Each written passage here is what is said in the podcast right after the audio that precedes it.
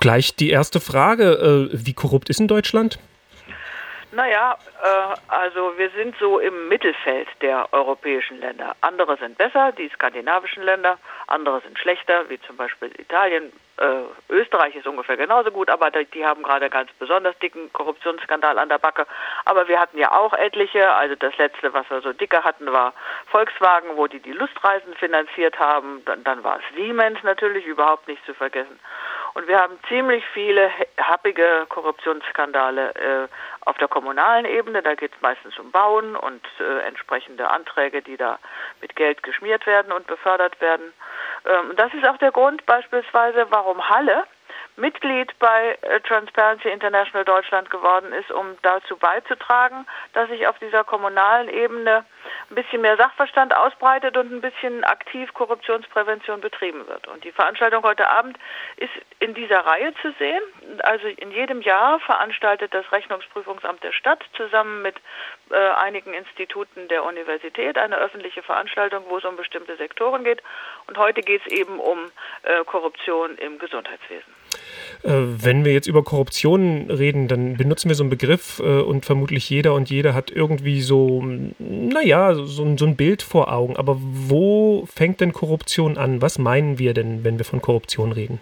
Naja, da meinen die Leute schon ganz unterschiedliches. Also Transparency definiert als Korruption, wenn jemand seine Stellung ausnutzt, ähm, um äh, sich persönlich Vorteile zu verschaffen. Also das äh, trifft eben auf, weiß ich, Mitglieder des Bauausschusses einer Stadt zu, ähm, die äh, ihre äh, Informationen benutzen, um sich, weiß ich, äh, billige Grundstücke oder äh, kostengünstig zu erwerbende Altbauten oder so etwas selbst unter Nagel zu reißen oder andere mit ihren Informationen zu beglücken, die ihnen dann eine bestimmte Provision sozusagen für die Vermittlung dieser Sachen zahlen.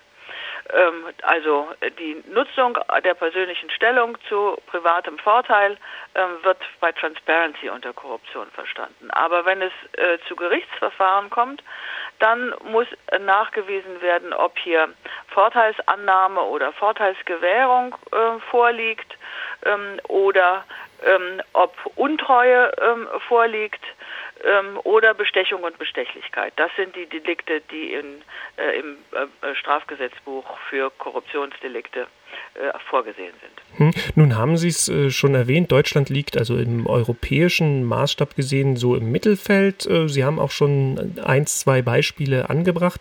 Äh, Ihre Organisation, also Transparency International in Deutschland, gibt ich sage jetzt mal in regelmäßigen Abständen, den Integritätsbericht heraus. Äh, Im Februar, glaube ich, ist der letzte erschienen.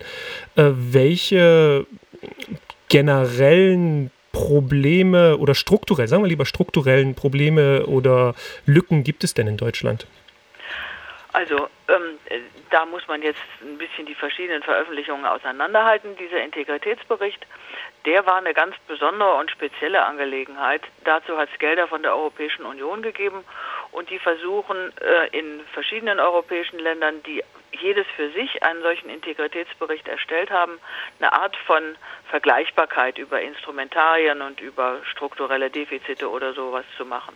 Das, was viel bekannter ist als dieser Integritätsbericht, der so, und mit der äh, Abkürzung NIS, Nationale Integritätsstudy heißt es, National Integrity Study, ähm, äh, der ist eigentlich nicht so bekannt. Was sehr bekannt ist, ist der Korruptionsindex, der wird von der internationalen Organisation jährlich erstellt und der reiht praktisch alle Länder äh, der Welt, äh, wenn äh, über diese mindestens drei ähm, belastbare Studien vorliegen äh, hinsichtlich ihrer Anfälligkeit für Korruption.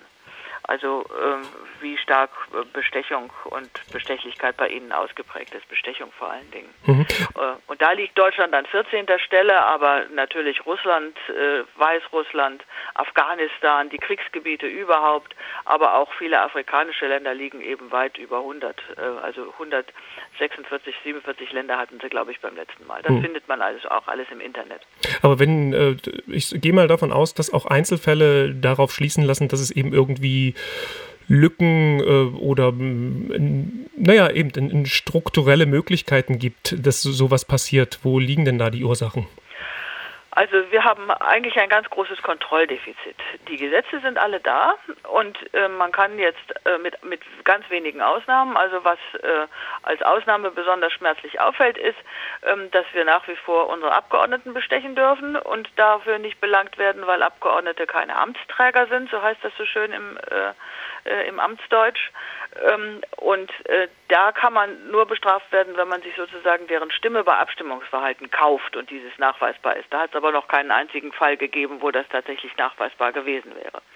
Es braucht also dringend eine Neuregelung im Bundestag, die dann durchgreift bis auf die Kommunalparlamente, dass eben auch Abgeordnete bestimmte äh, Dinge nicht tun dürfen. Also äh, wenn man ihnen eben was verspricht, bestimmte Handlungen tun oder unterlassen oder wenn sie auf ihre Verwandten Einfluss nehmen, dass die das äh, tun, gegen Geld etwas tun oder, oder lassen, dann ähm, diese Regelung steht noch aus. Sonst haben wir eine gut ausgebaute Gerichtsbarkeit. Wir haben alle grundlegenden Gesetze, um Bestechung und Bestechlichkeit zu ahnden. Aber ähm, das Bundeskriminalamt schätzt, dass wir eine Aufklärungsquote von fünf bis zehn Prozent von Korruptionsdelikten haben. Also ein immenses Dunkelfeld, sodass niemand sagen kann, äh, der Schaden ist nun genau so und so, so und so groß. Und wir können auch definieren, wo es besonders ähm, schlimm ist mit der Korruption. Also ähm, jeder von äh, den Hörerinnen und Hörern weiß die Felder, ähm, wo die Lobbyisten besonders stark sind. Das ist die Energiewirtschaft, ähm, das ist der Gesundheitsmarkt, äh, das ist alles, was mit Rohstoffen zu tun hat, äh, wo also in Deutschland vielleicht nicht so viel ähm, Probleme vorliegen, aber wo im internationalen Geschäft bei den rohstoffreichen Ländern ist es ja irgendwie absurd, dass die gleichzeitig die ärmsten Länder sind, wenn sie ihre Rohstoffe eben ordentlich verkaufen könnten und dafür äh, entlohnt würden, so wie es gehört, dann könnten die Länder nicht so arm sein, sondern dann ähm, gäbe es dann auch Schule- und Gesundheitssysteme, äh, die die äh, Menschen eben insgesamt besser stellen, als sie derzeit gestellt sind. Hm. Äh, man kann in Deutschland sagen, ähm, dass eben äh, alle, die solche Delikte begehen, sich über bestehende Gesetze hinwegsetzen. Also Bürgermeister oder Bauausschüsse, die Bauaufträge vergeben, freihändig, ohne Vergleichsangebote einzuholen und ohne die Ausschreibungsregelungen zu beachten. Ähm, das sind so äh, übliche Missstände. Oder ähm, Werbemaßnahmen, jetzt also gerade auch im, äh, im Pharmabereich, wo eben die Pharmaindustrie Sachen bezahlt für Ärzte und äh, ärztliche Einrichtungen, die nicht dürften, die natürlich in die Endpreise eingehen. Das sind alles Delikte, die man eben verfolgen müsste und das geschieht nur unzureichend. Mhm. Ähm, jetzt sind wir schon bei der Veranstaltung heute Abend. Äh, da ist der Fokus ein bisschen auf das äh, Gesundheitswesen oder den Gesundheitsmarkt gelegt. Also wenn Sie äh, Beispiele bringen, also es geht um Baumaßnahmen oder um Rohstoffe, dann ist mir irgendwie ganz klar, dass das ein Feld ist, wo Korruption, Bestechung etc. durchaus eine Rolle spielt. Gesundheitsmarkt ist für mich äh, quasi neu, überraschend. Was, äh, was macht denn diesen Markt so attraktiv? Na, dass er so anonym ist. Also ähm, wenn man ähm, sonst den Geschäftsverkehr sich anguckt, dann würde niemand ähm, also einen, weiß ich, seinen, äh, seinen Ladenbesitzer äh, oder den Handwerker, mit dem er zusammenarbeitet, übers Ohr hauen, weil er genau weiß, äh, das fällt irgendwann auf ihn zurück. Wenn es keine sauberen Geschäftsverhältnisse gibt, ähm, dann äh, scha schadet man sich im Endeffekt selber. Beim äh, Gesundheitsmarkt ist es so, da weiß man eigentlich gar nicht so richtig, wen man schädigt. Ähm, und ähm, es ist beispielsweise den Deutschen nicht klar, dass wir dreimal so oft zum Arzt gehen wie die Schweden. Infolgedessen, äh, und wir sind nicht gesünder, ne? Ähm, infolgedessen äh, muss man sich eigentlich klar machen, dass äh, wir selber mit daran beteiligt sind, wenn unser Gesundheitswesen so teuer ist. Es ist das drittteuerste in der ganzen Welt.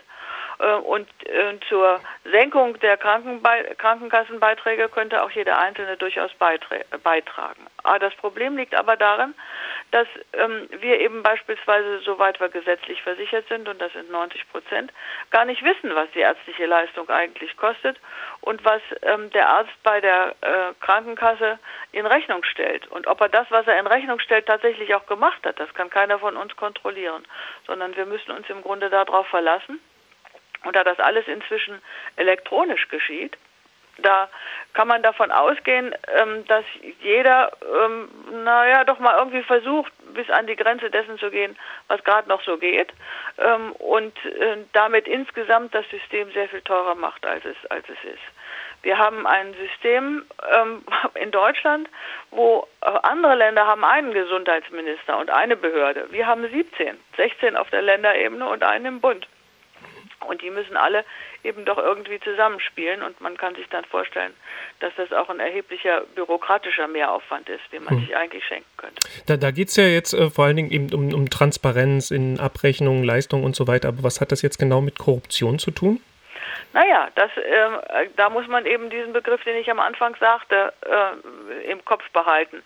Jeder, der eben seine Stellung ausnutzt, um sich selber persönlich damit Vorteile zu verschaffen, verhält sich korrupt. Im Einzelfall ist das meistens nicht mehr als ein bisschen Betrug. Also wenn man beispielsweise als ähm, Arzt eine Abrechnungssoftware benutzt, ähm, die, wenn man eine bestimmte Ziffer eingibt, nämlich das, was man gerade gemacht hat mit dem Patienten, dann äh, ausspuckt, dazu würde doch die und die Leistung noch ganz gut passen, sodass ähm, der Arzt sozusagen richtig verführt wird, äh, noch weitere Leistungen geltend zu machen, die er gar nicht gemacht hat, um äh, auf diese Weise seine Abrechnung ein bisschen höher zu kriegen. Ähm, dann ähm, ist, ist, das im Einzelfall ein Betrug, der vielleicht fünf bis zehn Euro, vielleicht manchmal 20 oder so, ähm, zugrunde legt. Aber ähm, in der Summe sind es eben immer gleich Millionen. Mhm. Das bin jetzt, äh, habe jetzt so auf den Lippen gehabt, krass, solche, solche Software gibt es. Ja, solche Software gibt es und es ist ein jahrelanger Kampf gewesen, dass ähm, wir verlangt haben, äh, als Transparency jetzt, äh, es muss eine werbungsfreie ähm, Abrechnungssoftware geben.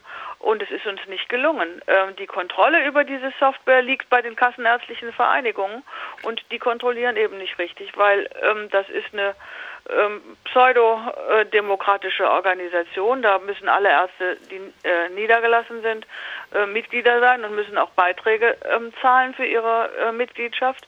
Ähm, aber äh, die Leitung dieser kassenärztlichen Vereinigungen auf Länderebene will natürlich ihre Delegierten nicht verprellen. Infolgedessen äh, gehen sie mit den Ärzten meistens viel zu sanft um. Hm. Gibt es da überhaupt Möglichkeiten jetzt für, für Organisationen äh, wie Transparency, da ja konkrete Forderungen und auch Druck auszuüben?